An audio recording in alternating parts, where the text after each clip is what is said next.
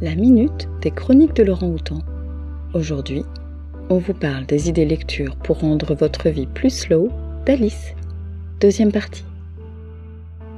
À la reconquête du temps libre, vraiment libre, Alice poursuit sa sélection avec cette question. La slow life est-elle compatible avec le numérique?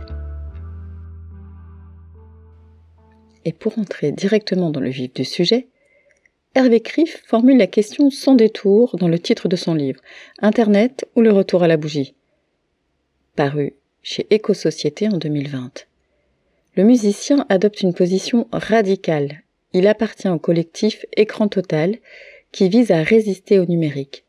Cet essai délibérément provocateur invite au débat sur la place publique, sans complaisance, sur la société dans laquelle nous vivons depuis Internet. À quel renoncement, à quel sacrifice mène la numérisation de nos vies? Doit-on continuer vers le tout numérique ou calmer le jeu? Karine Mauvy, essayiste, journaliste et enseignante, propose de lever le pied dans Cyberminimalisme face au tout numérique, reconquérir du temps, de la liberté et du bien-être aux éditions Seuil 2019. Elle estime qu'Internet colonise l'existence par les terminaux et les médias numériques vecteurs d'un projet de société inquiétant du point de vue environnemental, social et humain. L'auteur préconise un mode de vie moins connecté à travers sept principes permettant de reprendre le contrôle de sa vie et de recouvrer liberté, bien-être et sociabilité. Sans pour autant retomber à l'âge de pierre. Hmm, quoique. Mark Boyle a testé pour nous une année sauvage, juste pour voir. C'est déjà pas mal, et apparemment, ça ne lui a pas déplu.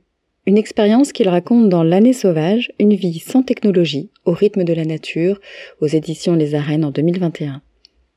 Présenté par son éditeur comme le pape de la décroissance, cet homme de terrain se propose de vivre des expériences intenses pour tester.